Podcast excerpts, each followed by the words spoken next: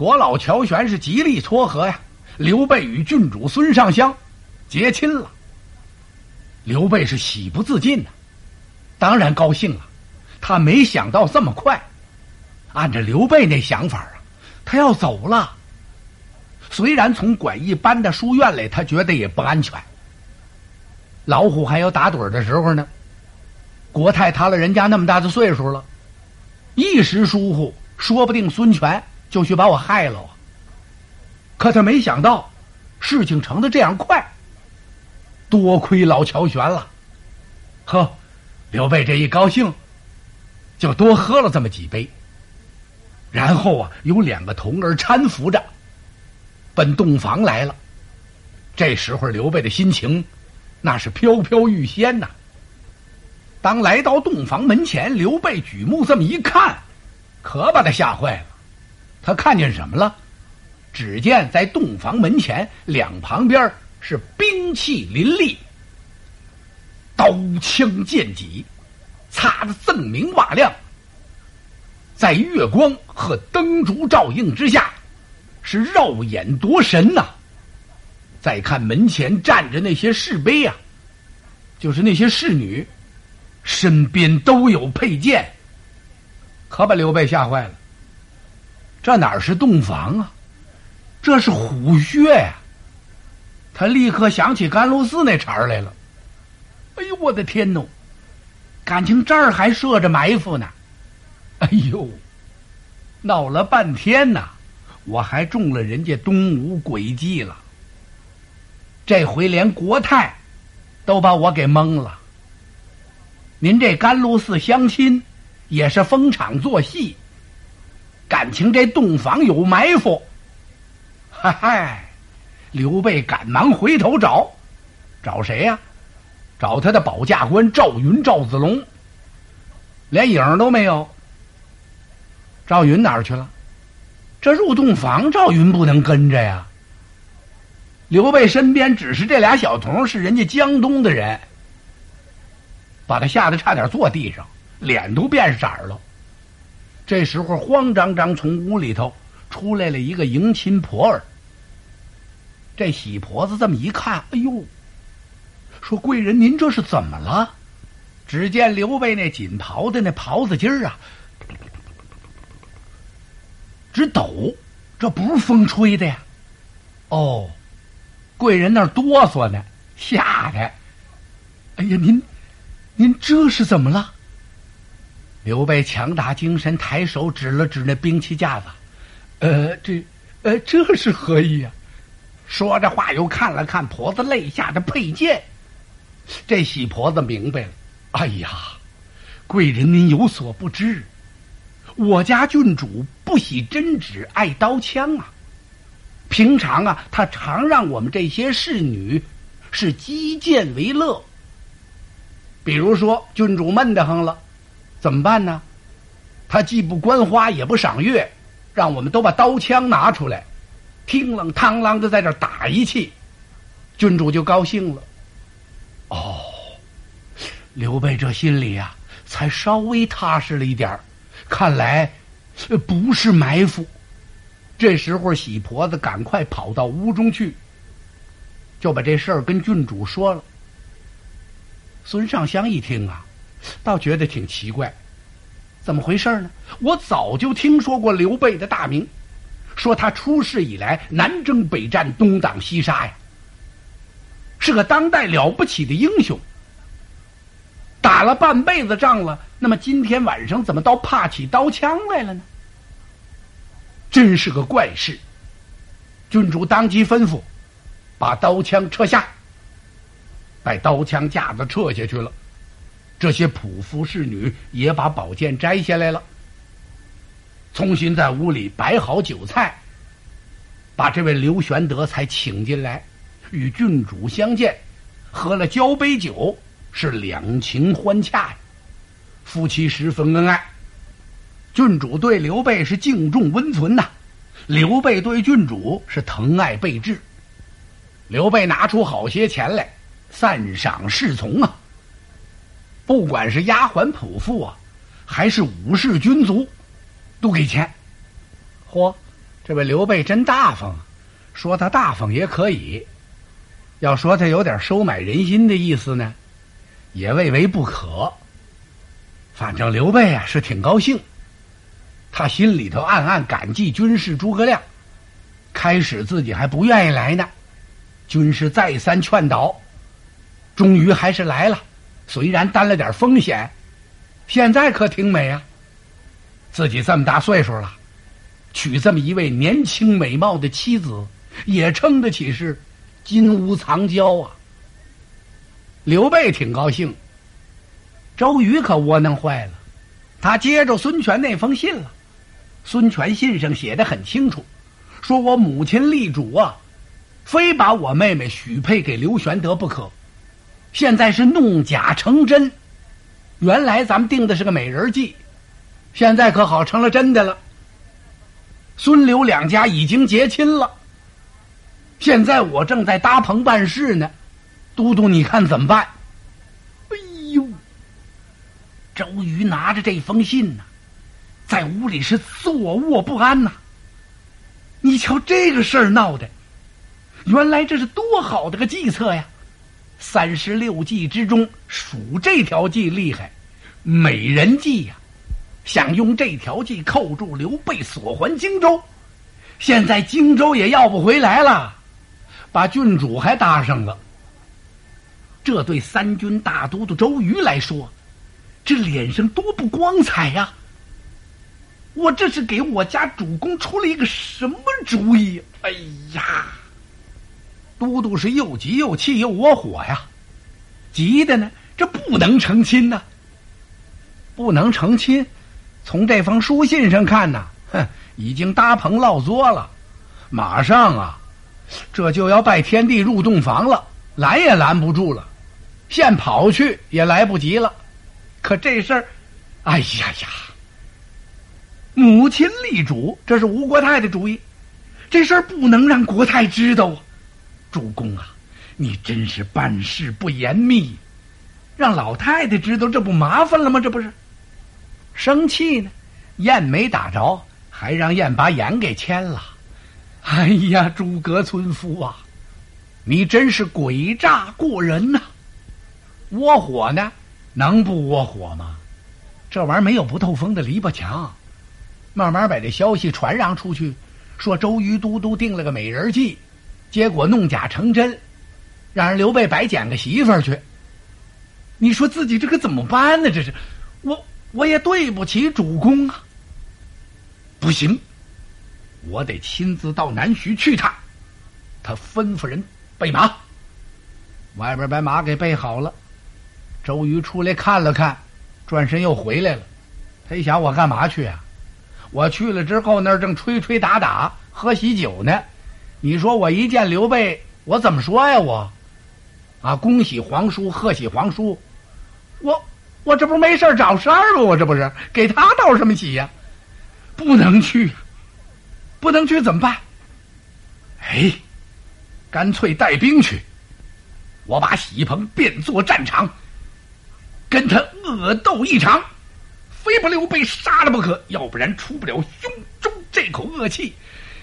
嗯，周瑜一想，我疯了，我，人家那吹吹打打，欢欢笑笑，我带领人马去了。就算主公孙权不说什么，那老太太我也惹不起啊！国太要出来问我你要干嘛呀你？啊，我女儿结亲，你不来贺喜，你领着人马耀武扬威的，你打算要怎么着？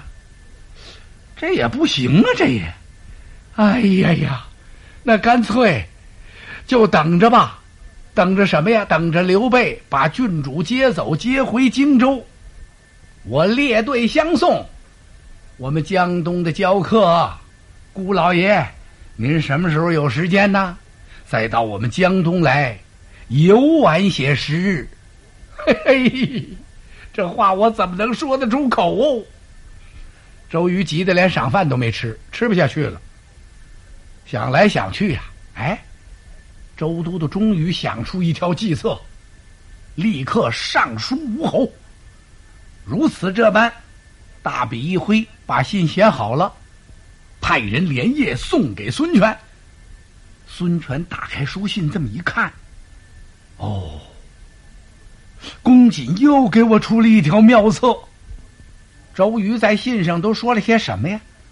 他说：“事已至此了，已经弄假成真了，主公您就不必着急上火了，不如顺水推舟，将计就计。说刘备乃世之枭雄，他所倚仗的就是他手底下那几员大将关张赵云。最厉害是他那谋士诸葛亮，给他出谋划策。”那么您现在需要想办法把他们给隔离开。怎么个隔离的办法呢？就是把刘备软禁在江东，使其丧其心志。什么霸业呀、扶汉室啊，都别让他想了。您让他在江东这儿吃的好、玩的好、看的好，时间这么一长，他手下那几员大将关张赵云呐，就跟他分了心了。就不会再竭力保他了，诸葛亮呢也就泄了气了，这样咱就能把荆州拿过来。意思就是您千方百计把刘备呀困死在江东，咱们就大功告成了。哎，孙权一看这封信不错呀，马上把谋士们找来了。他把信交给张昭子布，你看公瑾这信写的怎么样啊？张昭一看这信。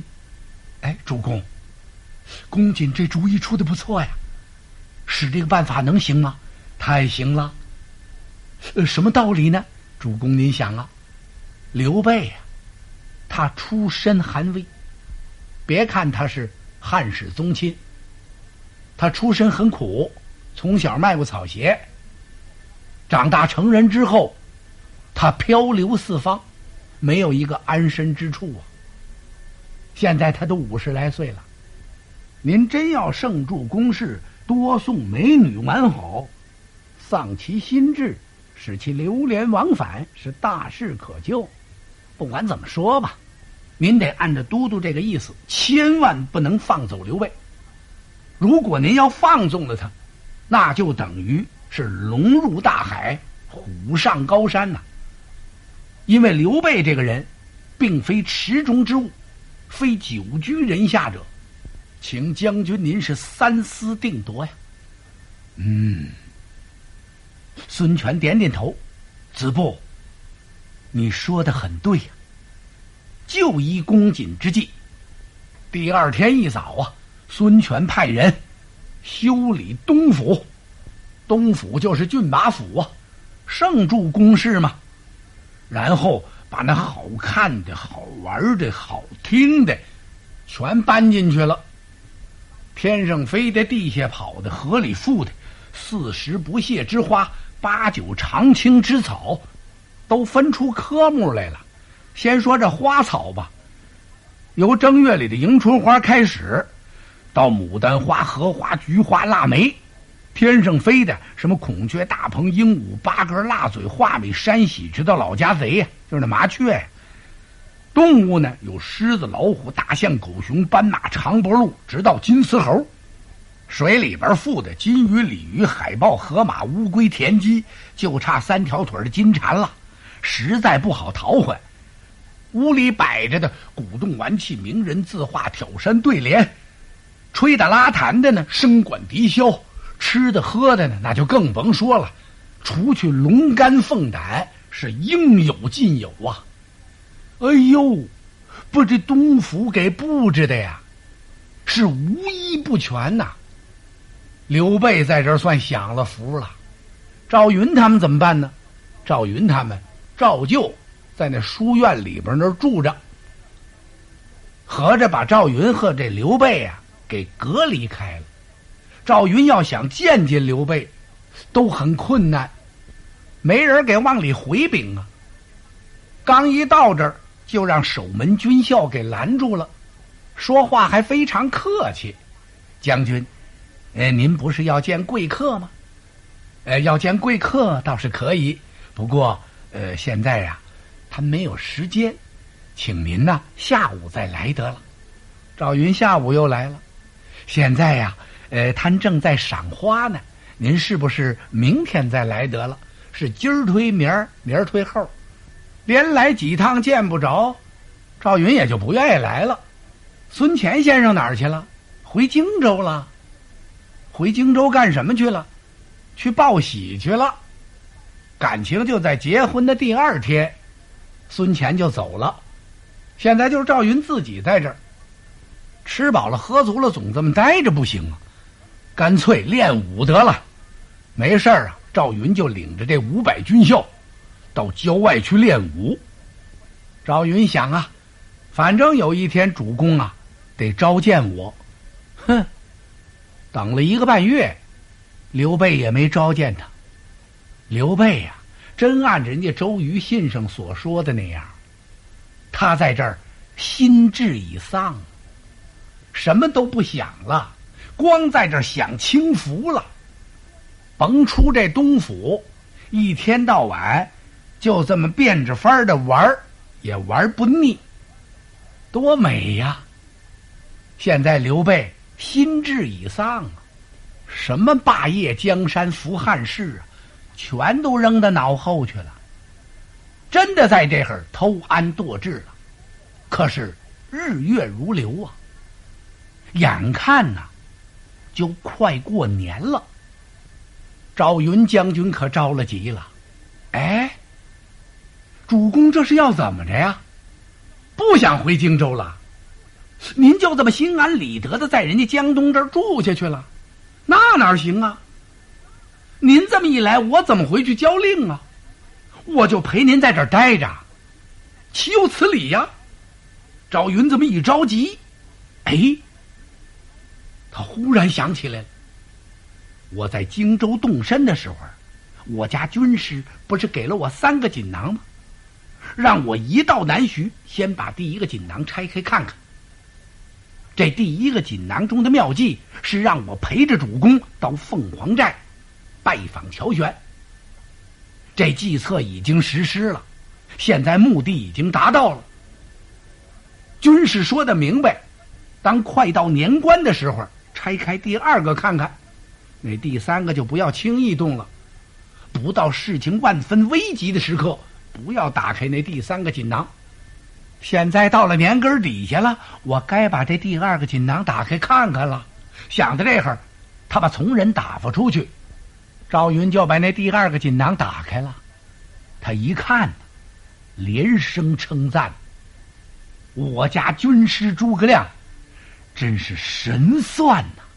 别看军师没在南徐这儿，可是南徐这儿的事儿啊，都像在他眼前摆着一样。这计策多妙多高啊！啊，我呀按计而行。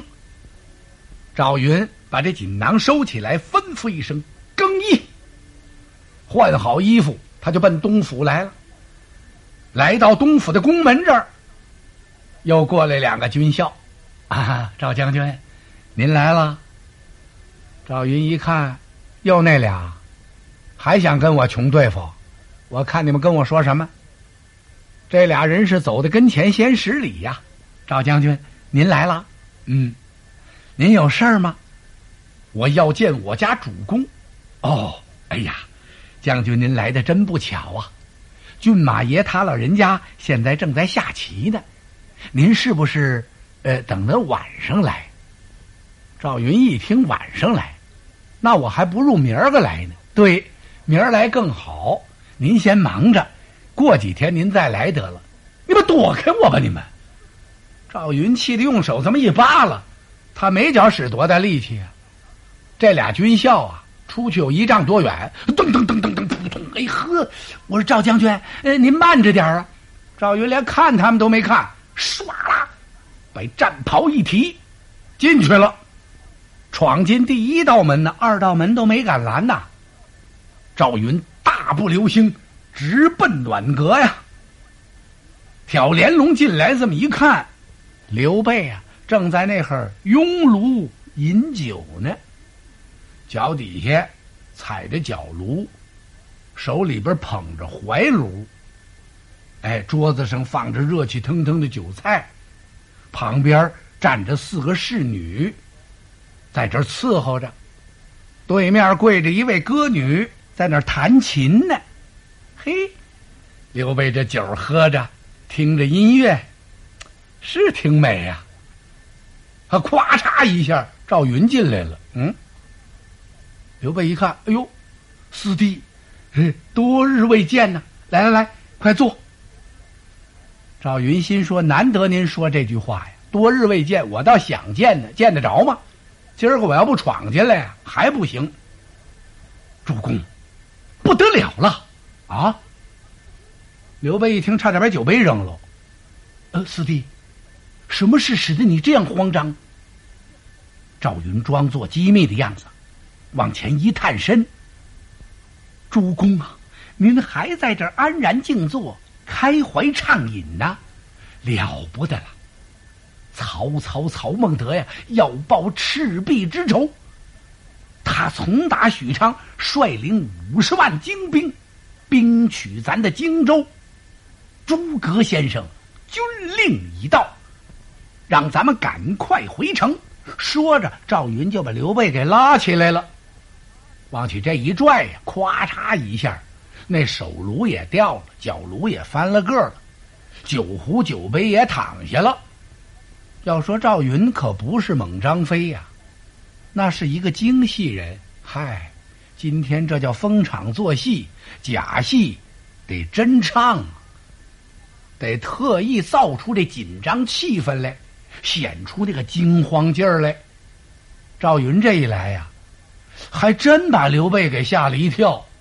哎呀，四弟，此话当真？哎呀呀，主公，这是开玩笑的事吗？您快跟我走吧。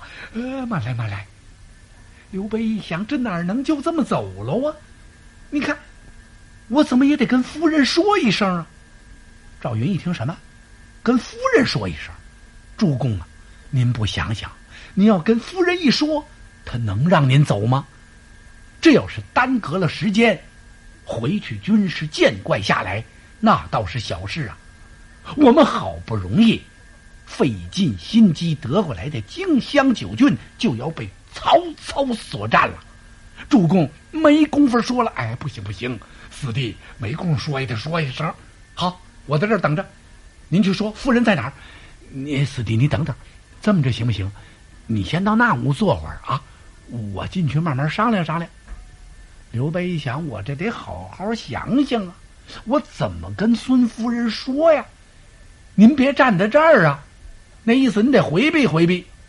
赵云一想，那好。我就在门外边站着，他转身出去了。站在廊檐下，赵云差点乐了，心说：“别笑，一笑可就假了。我在这听一听，听主公和夫人说些什么。”刘备一看赵云出去了，他这才一摆手，把那几个侍女和那个弹琴的歌女都打发走了，他就奔里屋来。来到里屋，这么一看。孙夫人呢，脸儿冲里那儿坐着呢。刘备心说：“不错呀，看来我与子龙说的话呀，夫人没听见。他想在这儿，敲门灯的，他也坐那儿，坐在那儿啊。这刘备是有两下子，他有一个特技呀，什么功夫啊？就是哭，他想哭就哭。不是都说大丈夫泪不轻弹吗？”刘备那个眼泪特别方便，他也不是想了一档子什么事儿，鼻子这么一发酸，吧嗒吧嗒，那眼泪成双成对的就掉下来。孙夫人回头一看，哎呀，丈夫，你这是怎么了？怎么好端端的伤心落泪了？唉，刘备轻轻叹口气，夫人有所不知啊。刘备自幼孤苦一人，远离家乡，远离双亲呐，飘荡四海，到处为家，生不能在双亲跟前承欢尽孝，死不能祭祀宗祖啊，心中非常闷郁。每逢佳节倍思亲呐，说我想念双亲，双亲不在了，活着的时候我没能尽孝，死了。我连坟墓都扫不了，为这个心里难过。孙夫人听完这几句话呀，乐了。哎呦，这位孙夫人没感情啊。刘备那儿哭了，他怎么乐了？刘备这谎话说的一点都不着边儿啊！感情方才赵云跟刘备说的那话呀，夫人全听见了。夫人再看他这一哭，把孙夫人给气乐了，说：“丈夫，这你就不对了。刚才赵云将军跟你说的话，我听见了，满不是这么回事儿啊！你怎么瞪着眼睛蛮哄于我呀？”哎呦！刘备的眼泪回去了，心说坏了，感情我和四弟子龙说话，夫人全听见了，这怎么办呢？这，他这么一着急，眼泪又下来了。要说刚才那眼泪是假的，这回是真的。不单哭了，这位刘备腿一软，扑通，给夫人跪下了，在甘露寺给国太下跪，跪丈母娘，广听大众。并不寒碜。现在在这儿跪呢，在这儿跪没什么，屋里一人没有。据说这种跪拜呀，不单单是刘备，还有些人物呢。反正谁也没看见，刘备就觉得也没人看见他。可他忘了，那房檐底下那还站着个赵云呢。刘备是边哭边说呀：“说夫人既然知道了，我也不能再隐瞒了。确实。”曹操领人马发我的荆州，我必须得回去。可是呢，我还舍不得夫人您。我想带您一块走吧，恐怕夫人又不能跟我走，被进退两难，为此伤心呐。刘备这话还没说完呢，赵云打外边进来了，怎么回事啊？赵云要特意参观参观这场面，不是他进来催来了。主公，咱们还是快。哎呦，赵云一看刘备那儿跪着呢，刘备回头看了看赵云，心说：“呃，四弟怎么单这会儿进来呀？”呃，这个孙夫人赶忙把刘备给扶起来了。现在事情已经说明了，赵云也不必回避了。那么您说怎么办得了？我想听听主公您的想法，和夫人还有什么打算？孙夫人一听，没什么打算。如果丈夫你回荆州，我就跟你一块回去，啊！刘备一听，那可太好了。不过有一样啊，那孙将军能让您走吗？是啊，刘备这句话提醒了夫人。孙夫人明明知道啊，说为什么我哥哥把东府修的这么好，让我们夫妻搬进来呢？他这是软禁我家丈夫。不打算让刘备回荆州了。虽然孙权没跟妹妹说过这话，可孙夫人呢也全明白了。东府这儿可是挺太平，看着像没事儿一样，但是周围耳目众多呀。要想从这儿走出去，谈何容易呀！夫人孙尚香沉思片刻，有了，丈夫您不必着急，我自有脱身。之策。